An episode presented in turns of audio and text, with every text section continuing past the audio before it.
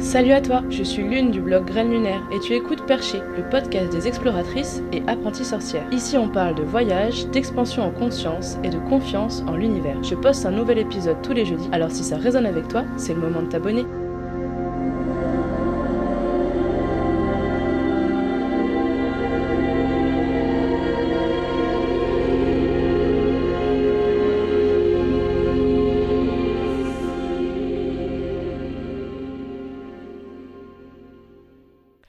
Salut les perchés Aujourd'hui, vous allez rencontrer Lucie. Lucie, ça fait 5 ans qu'elle vit en poids lourd avec son chéri Will. Et comme je sais que vous êtes beaucoup à rêver de la vie de nomade, je me suis dit que ce serait génial qu'elle vienne nous parler de son expérience, qu'elle nous raconte ses anecdotes, qu'elle nous donne euh, ses conseils, ses bons plans. Will et Lucie sont allés deux fois au Maroc et ils en ont profité pour visiter aussi l'Espagne et le Portugal. Du coup, elle va aussi nous raconter quelques souvenirs de voyage. La semaine dernière, la famille s'est agrandie et Will et Lucie ont accueilli leur fils Tawé.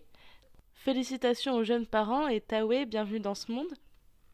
Au moment où on a enregistré cet épisode, euh, Lucie était encore enceinte, du coup elle nous parle de ce que ça fait d'être enceinte et de vivre dans un camion, concrètement.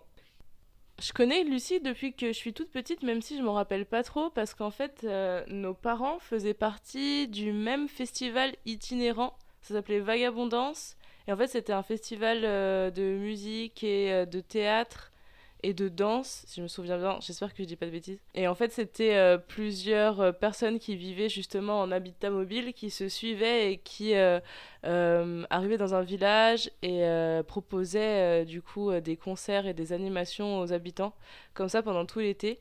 C'est grâce à sa page Facebook Il était une fois notre vie en camion que j'ai repris contact avec elle et que j'ai su qu'elle vivait encore en habitat mobile. Mais avant de commencer, j'ai quelques annonces à vous faire. La semaine prochaine, il n'y aura pas de nouvel épisode car je vais faire un Vipassana avec Brice. C'est une retraite bouddhiste qui dure 10 euh, jours. Euh, si vous voulez en savoir plus, j'ai fait un épisode euh, déjà là-dessus. Si je me trompe pas, c'est l'épisode 12. J'ai décidé de prendre des vacances, que ce soit pour le blog ou pour le podcast, ça va me faire du bien, même si j'ai encore plein d'idées. Je crois que c'est important de faire des pauses quand on a encore envie, quand on a encore, euh, comment dire, de la motivation et qu'on sent qu'on n'a pas totalement épuisé notre créativité. Justement, ça permet de, de faire surgir de nouvelles idées, euh, de de mettre le cerveau au repos aussi. Euh, je vous avoue que passer plusieurs heures euh, par semaine euh, sur mon ordinateur pour faire le montage des podcasts et tout, parfois c'est un peu pesant et du coup je sens que genre mes yeux ont besoin d'une pause en tout cas. Et puis comme ça, je vais pouvoir me concentrer un petit peu plus sur la naturopathie, sur la fabrique magique parce que j'ai quelques chaussons en cuir à faire et aussi sur la venue de mes grands-parents qui sont censés arriver à la réunion mi-août donc je croise les doigts pour que ce soit possible par rapport au Covid et au possible reconfinement. Inch'Allah, comme on dit. Donc voilà, je serai de retour le 3 septembre. En attendant, ce que vous pouvez faire, c'est participer au sondage pour les perchés. La mission du blog Graines Lunaire et du podcast Perché, c'est de vous aider à prendre conscience de votre potentiel pour créer une vie intéressante, agréable et équilibrée qui vous ressemble. J'ai mis en place ce, sondage parce que euh, j'ai envie euh, d'avoir vos retours et de savoir euh, où vous en êtes, vous, par rapport à cette aventure. Si vous avez des suggestions d'amélioration, tout ça. Je vous avoue aussi que ce sondage, je le mets en place parce qu'en fait, je me rends absolument pas compte de combien de personnes écoutent Perché. Je peux voir combien de personnes euh, viennent sur mon site. Mais comme vous pouvez aussi écouter les épisodes sur des applications comme Apple Podcast, Google Podcast, je sais pas en fait combien vous êtes à écouter. J'imagine que je pourrais faire en sorte de savoir, mais j'ai pas euh, mis en place de système euh, pour voir euh, le nombre de téléchargements, le nombre d'auditeurs et auditrices. Du coup, manifestez-vous s'il vous plaît. et cliquez sur le lien juste en dessous de l'épisode pour participer au sondage. comme ça, je me rendrai un peu plus compte. Merci d'avance.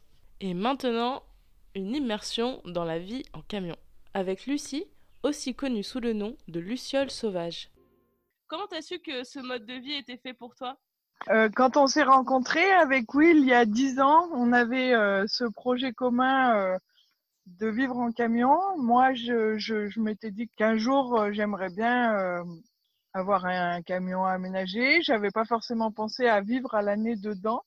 Will, lui, avait déjà l'idée de, de, vivre en poids lourd. Et puis, ben, on a d'un commun d'accord, on s'est rendu compte qu'on avait ce rêve commun qu'on espérait réaliser au, au, cours de notre histoire. C'est trop chouette de faire euh, ça à deux. Dix ans, c'est super long, surtout à ton âge. C'est rare. Je crois que ça rend les choses plus faciles euh, d'être nomade. Pas forcément. Euh, c'est vrai qu'au début, on a quand même été pendant quelques années en appartement et on s'était dit, ouais, le poids lourd, c'est un gros projet c'est quand même, on tape haut directement. Euh, est-ce qu'on ferait pas mieux de passer par un petit camion en attendant? Et en fait, on s'est dit qu'un petit camion, euh, on allait, euh, on risquait de s'entretuer si on vivait directement dans un petit espace. Et puis on s'est dit que si on passait par un petit espace, on risquait de, bah, de s'arrêter là, alors que le projet, c'était vraiment le poids lourd. Du coup, euh, non, on est passé directement au poids lourd en se disant que justement ce serait un confort euh, pas négligeable, euh, qu'on avait peur de se marcher dessus justement en petit, petit véhicule. Après, c'est sûr que hum, les travaux, le temps de se lancer, tout ça, c'est pas facile, faut s'accrocher. Après, comme tout travaux, ça, je pense que ça n'a rien à voir avec la vie nomade, parce qu'on l'était pas trop en plus à ce moment-là, du coup, le temps de tout faire. Je pense qu'à partir du moment où c'est un projet commun et que c'est une vie qu'on veut, alors ça fait partie de la réalisation de ses rêves et quand on réalise ses rêves, euh, je pense que ça renforce le couple. Du coup, vous avez bougé un peu partout en France, au Maroc, en Espagne et au Portugal. Que faut-il savoir euh, pour passer les frontières sans encombre quand on vit en camion? Les passages de frontières en Europe, c'est assez simple dans le sens où bah, il n'y a plus vraiment de douane. Donc on n'a pas du tout de souci à ce niveau-là. Euh, voilà, j'imagine que des fois peut-être ils contrôlent. Euh, après nous, à chaque passage de douane euh, en Europe, on n'a pas vu la différence sur la route. Après, pour le Maroc, déjà il y a un bateau à prendre. Alors la première année, on est passé par Tanger à l'aller et par Ceuta au retour. Donc le passage par Tanger, la douane se fait dans le bateau. Donc on passe avec les passeports euh, euh, dans le bateau devant un monsieur. Et par contre, à Ceuta, au retour et aller-retour pour le deuxième voyage, euh, là, ça se fait au, poste de douane. Mais Ceuta, c'est une enclave espagnole. Donc en fait, on passe d'abord le bateau et ensuite on passe la frontière. ça fait comme quatre frontières en fait, parce que quand on prend le bateau, on passe une, une première comme une première douane, ensuite on prend le bateau, on arrive à Ceuta, on repasse des douanes. Enfin là, là il y a plus de douanes. Et là par contre, euh, euh, souvent en poids lourd, euh, on, est fouillé, donc souvent ils montent dans le camion à plusieurs reprises selon les passages. Ils décident de fouiller à des endroits qui leur chantent quoi. En fait, ils, cherchent surtout les armes et les passages de clandestins. Donc ils vont souvent regarder, bah, ils peuvent regarder dans des endroits complètement aléatoires dans le camion, euh, voilà. Et puis après, bah, des fois, il y a les chiens aussi. Ok, ça marche. Est-ce que vous prévoyez des itinéraires ou est-ce que vous vous laissez porter euh, par vos envies quand vous bougez? Alors la première année, quand on est parti, au Maroc, euh, financièrement, c'était pas la joie. Donc on a commencé par aller direction de l'Espagne. On s'est arrêté chez des copains, tout ça, et on se disait bon ben on va pas passer la frontière même d'Espagne parce que ça c'est pas la peine financièrement on va pas y arriver. Puis on a réfléchi puis on avait tellement envie de partir et on a fait coup de tête tant pis on s'en va donc on a pris la l'autoroute espagnole on est parti pour le Maroc. On s'est dit que de toute façon la vie au Maroc était pas chère et qu'au pire ce qui nous coûterait cher ce serait le gasoil et qu'on se débrouillerait sur place on est vraiment parti euh, à l'aventure. La première fois au Maroc, on n'avait ni itinéraire, ni timing. Euh, on ne savait pas, on est parti tout seul. Euh, c'était vraiment à, l'arrache. Par contre, la deuxième fois, là, on avait prévu un itinéraire parce que justement, la première année, on n'avait tellement pas de sous que on n'a pas vraiment fait tout ce qu'on voulait faire là-bas, une fois là-bas. Et la deuxième année, quand on est parti, on s'est dit, bon, mais là, on va vraiment faire euh, les choses bien. On avait mis des sous de côté. Euh, on a réussi à, regarder vraiment ce qu'on n'avait pas pu faire, ce qu'on voulait faire. Et là, la deuxième année, on a pu vraiment réaliser le voyage qu'on souhaitait. Donc, euh, concernant les deux voyages au Maroc, le premier était vraiment à l'arrache et le deuxième était plus prévu en termes d'itinéraire. Après, pour le retour, ben, on savait qu'on irait au Portugal les deux fois. Ben, la première fois, ben, voilà, suite du voyage au Maroc, euh, on a fait pareil à l'instinct, on savait pas trop ce qu'on allait faire. Et deuxième année, on avait prévu un itinéraire, sauf qu'on a fait des super rencontres sur la route et, euh, et en fait, on a fait l'itinéraire inverse parce qu'on n'a pas pu euh, se séparer des copains qu'on avait rencontrés et on s'est fait un super mois au Portugal en suivant les gens qu'on avait rencontrés. Quoi. Trop cool, ça donne envie. Et euh, est-ce que tu peux nous raconter votre plus grosse galère et comment vous avez fait pour vous en sortir? Ah, il y en a deux. Donc c'était sur le premier voyage au Maroc, les deux. Donc la première, on part pour le Maroc. Avant de partir, on passe par le contrôle technique. On tombe sur un gars qui, franchement, euh, les gens en camion, il n'était pas pour. Donc, il décide de nous trouver une merde euh, sur une rotule de direction qui nous oblige à racheter une rotule neuve quand même et à la changer. Mais on décide quand même de partir sans le contrôle. On s'est dit, euh, tant pis, euh, de toute façon, au Maroc, le contrôle technique, ils s'en foutent.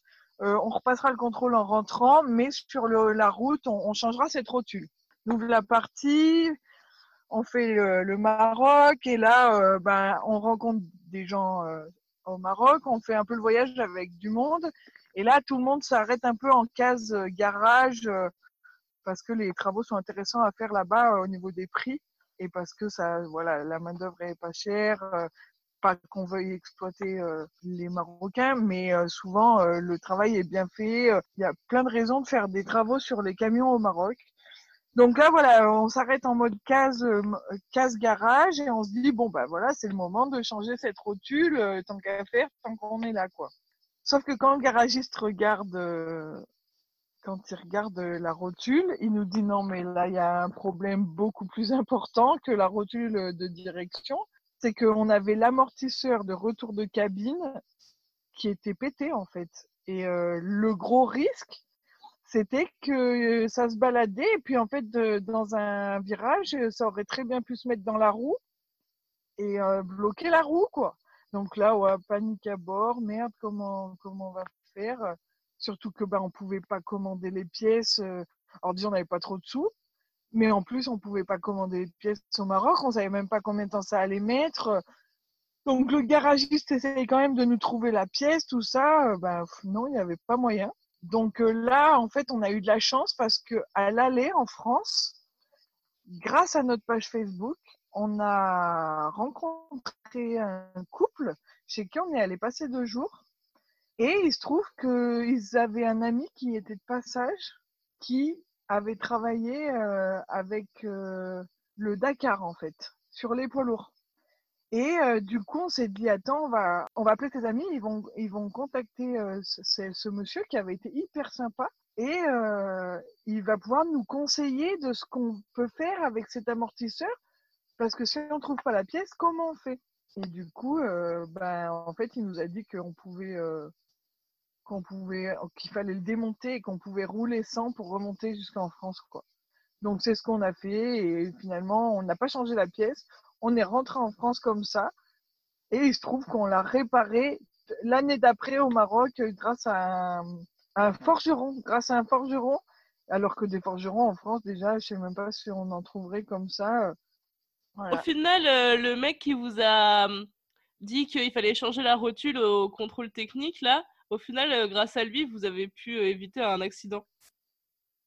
Oui, ouais, ben voilà, limite, c'est ça. C'est ce qu'il faut se dire, c'est que finalement, si on n'avait pas rencontré cette espèce de con, et eh ben on n'aurait pas, on s'en serait peut-être pas rendu compte et, et on aurait peut-être pu tomber dans un ravin.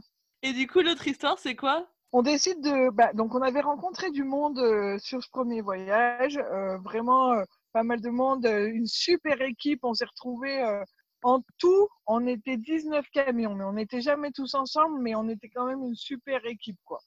Trop bien, des gens géniaux, des super rencontres, ça a été vraiment euh, hyper enrichissant. Et du coup, quand même, dans le voyage, à un moment donné, on se dit, oh, ce serait quand même cool de passer quelques jours tous les deux.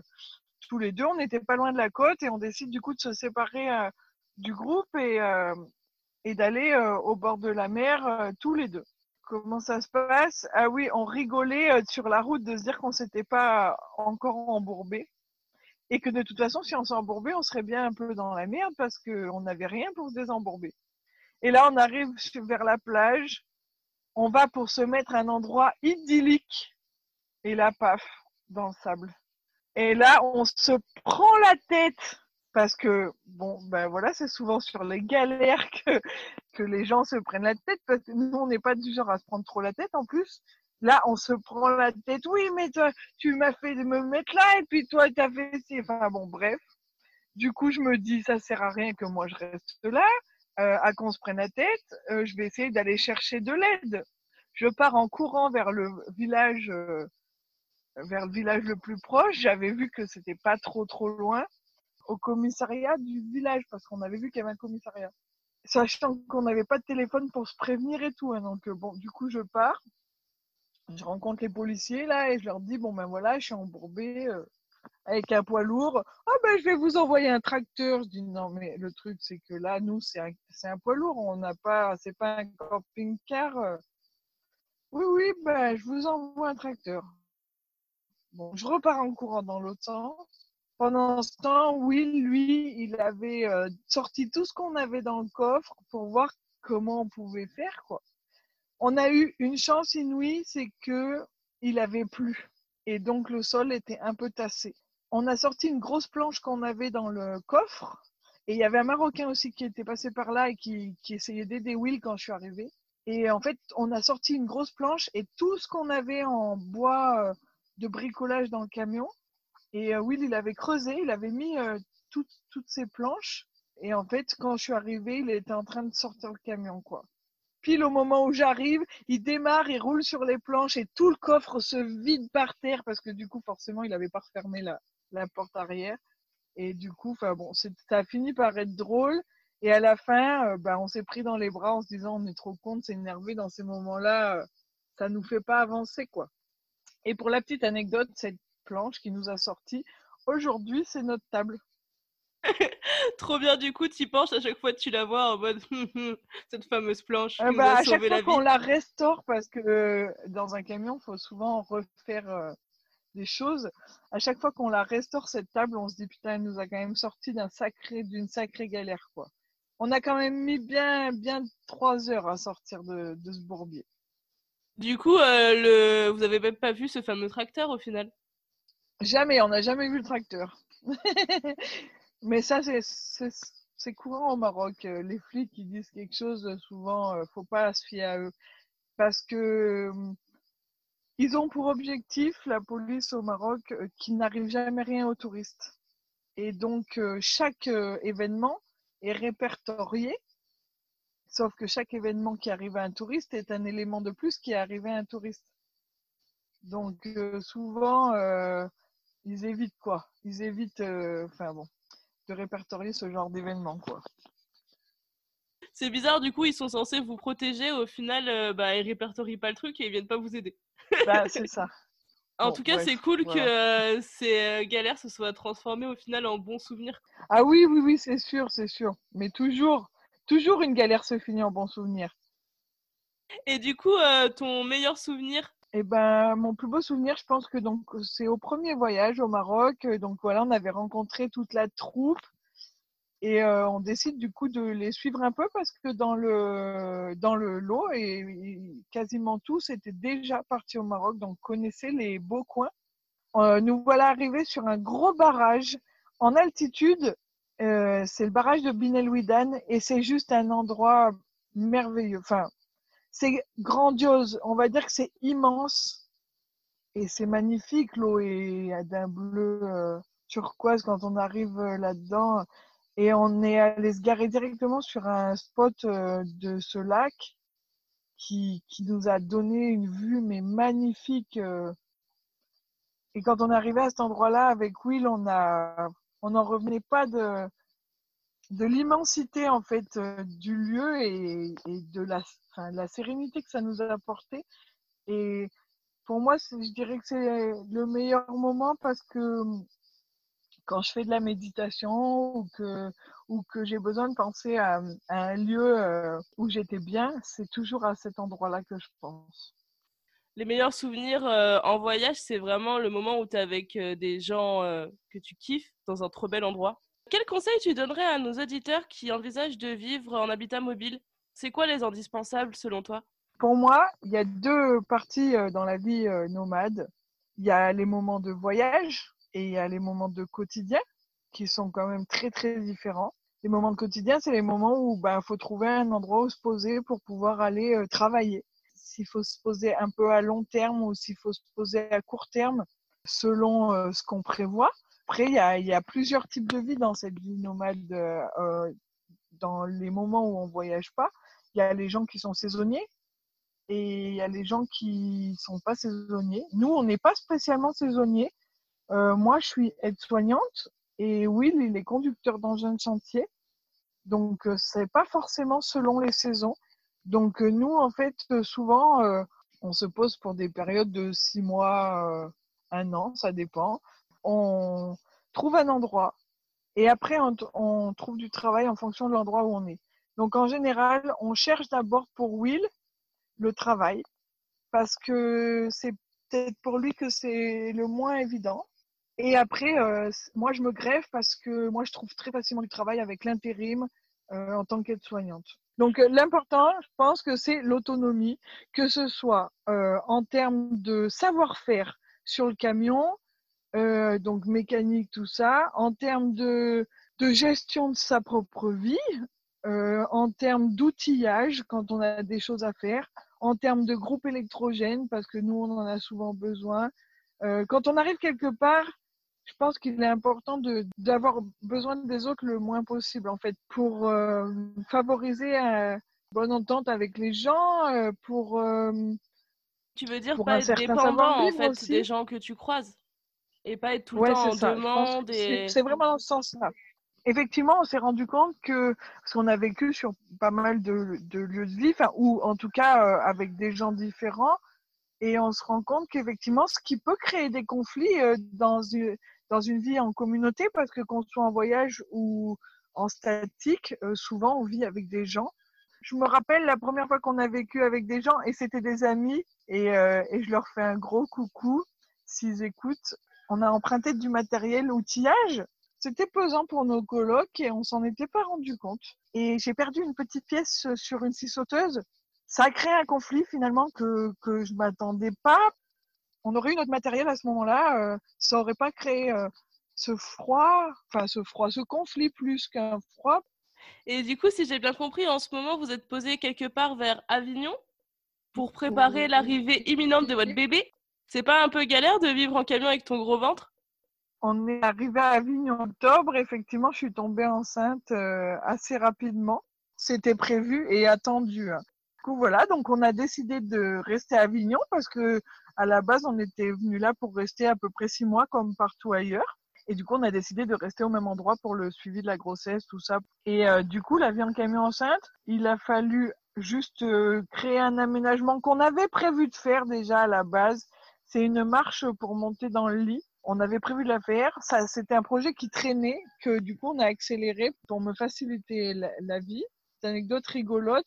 On a des toilettes sèches pour faire caca. Et euh, on a euh, aussi normalement à côté un seau pour faire pipi parce qu'on essaye de ne pas faire pipi euh, dans la sûre pour les odeurs. Sauf que au bout de 3-4 mois, eh ben, je ne pouvais plus me baisser pour faire pipi dans le seau. Et du coup, il a fallu trouver une solution. Et vu que je suis aide-soignante, bon, ça, ça, ça m'a aidé. Et aussi grâce à l'idée d'un copain du terrain euh, ben, il a fallu que je demande une chaise percée au médecin, comme pour les vieux, qu'on a dû installer dans la douche parce que ben, je ne pouvais, plus, euh, je pouvais plus me baisser pour faire pipi sur le seau. Voilà les changements qu'on a eu besoin de faire euh, concernant la grossesse. Sinon, eh ben, la vaisselle, c'est un peu galère parce que mon ventre fait que je suis obligée de me mettre loin du, de l'évier et ça me fait un peu mal au dos les choses du quotidien.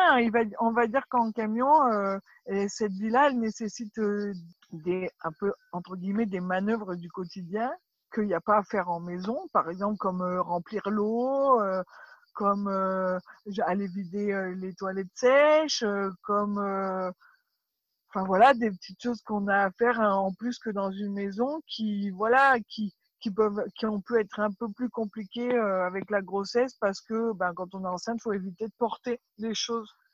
Donc voilà, c'est sûr que j'ai eu besoin de Will plus plus que sûrement si j'avais été en maison. Et qu'est-ce que tu imagines pour ces prochaines années? Vous allez reprendre la route? Du coup, l'accouchement est imminent. Là, officiellement, il reste 15 jours.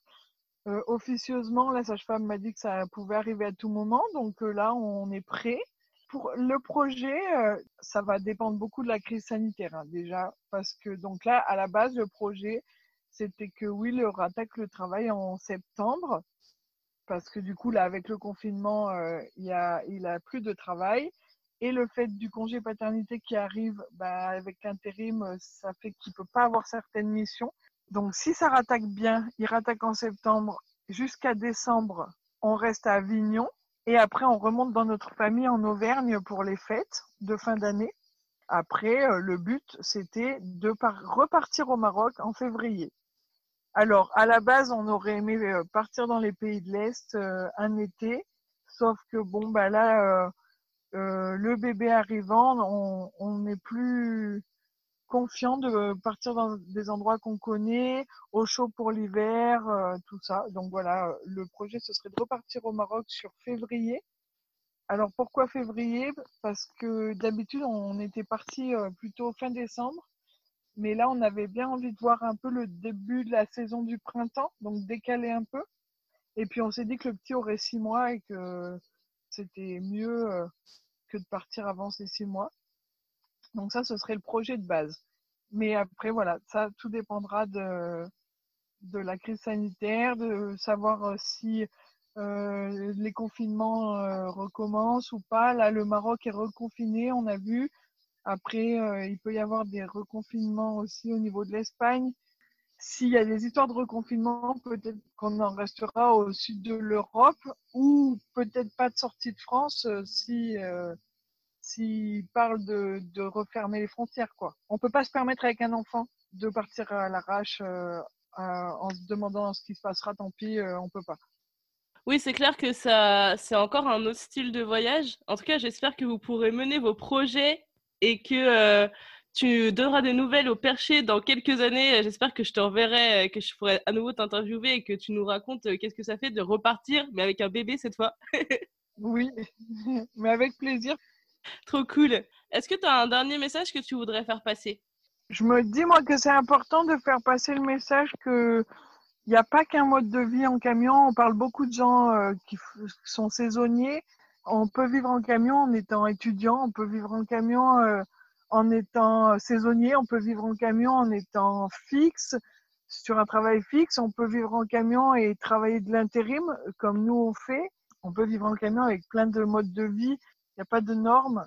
Je pense que le mieux pour vivre en camion, c'est juste d'avoir envie de, liberté, qu'elle soit euh, physique ou aussi financière, parce que ça permet de vivre autrement, de ne pas avoir à mettre de l'argent euh, tous les mois excessivement dans des loyers ou des charges, parce qu'on paye bien souvent des loyers quand même quand on est euh, sur des terrains. Et puis cette liberté aussi de pouvoir partir quand on veut des lieux où on est, ou d'arriver quand on veut sur des lieux où on veut. Enfin, voilà. Liberté de mouvement aussi. Voilà, liberté de mouvement, liberté financière, ou au moins, enfin, liberté, même si c'est pas liberté financière, euh, un meilleur confort de vie. C'est sûr que on n'est pas trop regardant sur les courses qu'on fait, par exemple. En tout cas, je trouve que c'est cool de dire euh, qu'il n'y a pas, t'es pas obligé de te référer à une norme parce que quand tu vis en habitat mobile, moi je sais que du coup on a vécu euh, cinq mois en camping-car avec Brice. Enfin, les stéréotypes que les gens projettent, c'est soit euh, bah euh, tu vois, genre à la ramasse et tout, soit saisonnier. Et moi je me suis un peu fait prendre à ce en mode bon bah je vis en camping-car, allez je vais aller faire les vendanges, tu vois. Et oui, voilà. Alors que ben, j'ai déjà fait les vendanges et que je déteste ça. Et, une fois que je me suis retrouvée, j'étais en mode mais pourquoi je suis là? C'est pas parce que je suis en camping-car que je suis obligée de me faire chier. exactement, exactement. Vraiment, pour moi, c'est important. D'ailleurs, c'est très souvent qu'on a rencontré des personnes qui n'étaient pas du tout de notre milieu, par exemple des camping-caristes ou des gens qui étaient en vacances ou des gens même complètement dehors contexte de, de, voyage, des gens même au travail qui tout de suite, quand on parle de vie en camion, nous ont regardé d'une autre manière. Et moi, j'ai toujours mis un point d'honneur quand je partais d'un travail sur lequel je restais un peu, de faire comme des apéros de départ sur mon lieu de vie pour faire visiter le camion aux gens avec qui j'ai travaillé pour casser cette image et j'y ai toujours mis un point d'honneur à, à, dire la vérité euh, où je travaillais parce que bon moi en tant qu'aide-soignante je suis souvent dans ben, des hôpitaux ou des EHPAD ou ou peu importe dans des lieux où les gens euh, connaissent pas du tout ce mode de vie et où les a priori peuvent euh, être rapides et euh, j'ai toujours mis un point d'honneur à, à, faire visiter et à expliquer notre mode de vie pour euh, faire changer les avis. Et j'adore, j'adore faire ça. J'ai toujours gardé des, contacts avec euh, au moins une ou deux collègues de chaque endroit où j'ai travaillé. Et, je trouve ça génial de les voir nous suivre grâce à la page ou même grâce à des appels pour garder le contact. Et, J'adore, euh, faire changer d'avis les gens. Et même en voyage, quand on rencontre euh, des gens qui ont des a priori, euh, j'aime tellement leur, leur parler de notre métier avec Will en leur montrant que bah, non, on n'est pas des, des gens RSA, non, on n'est pas des branleurs comme ils peuvent eux penser, ou non, on n'est pas forcément tous zadistes parce que c'est très souvent qu'on nous dit qu'on est zadiste.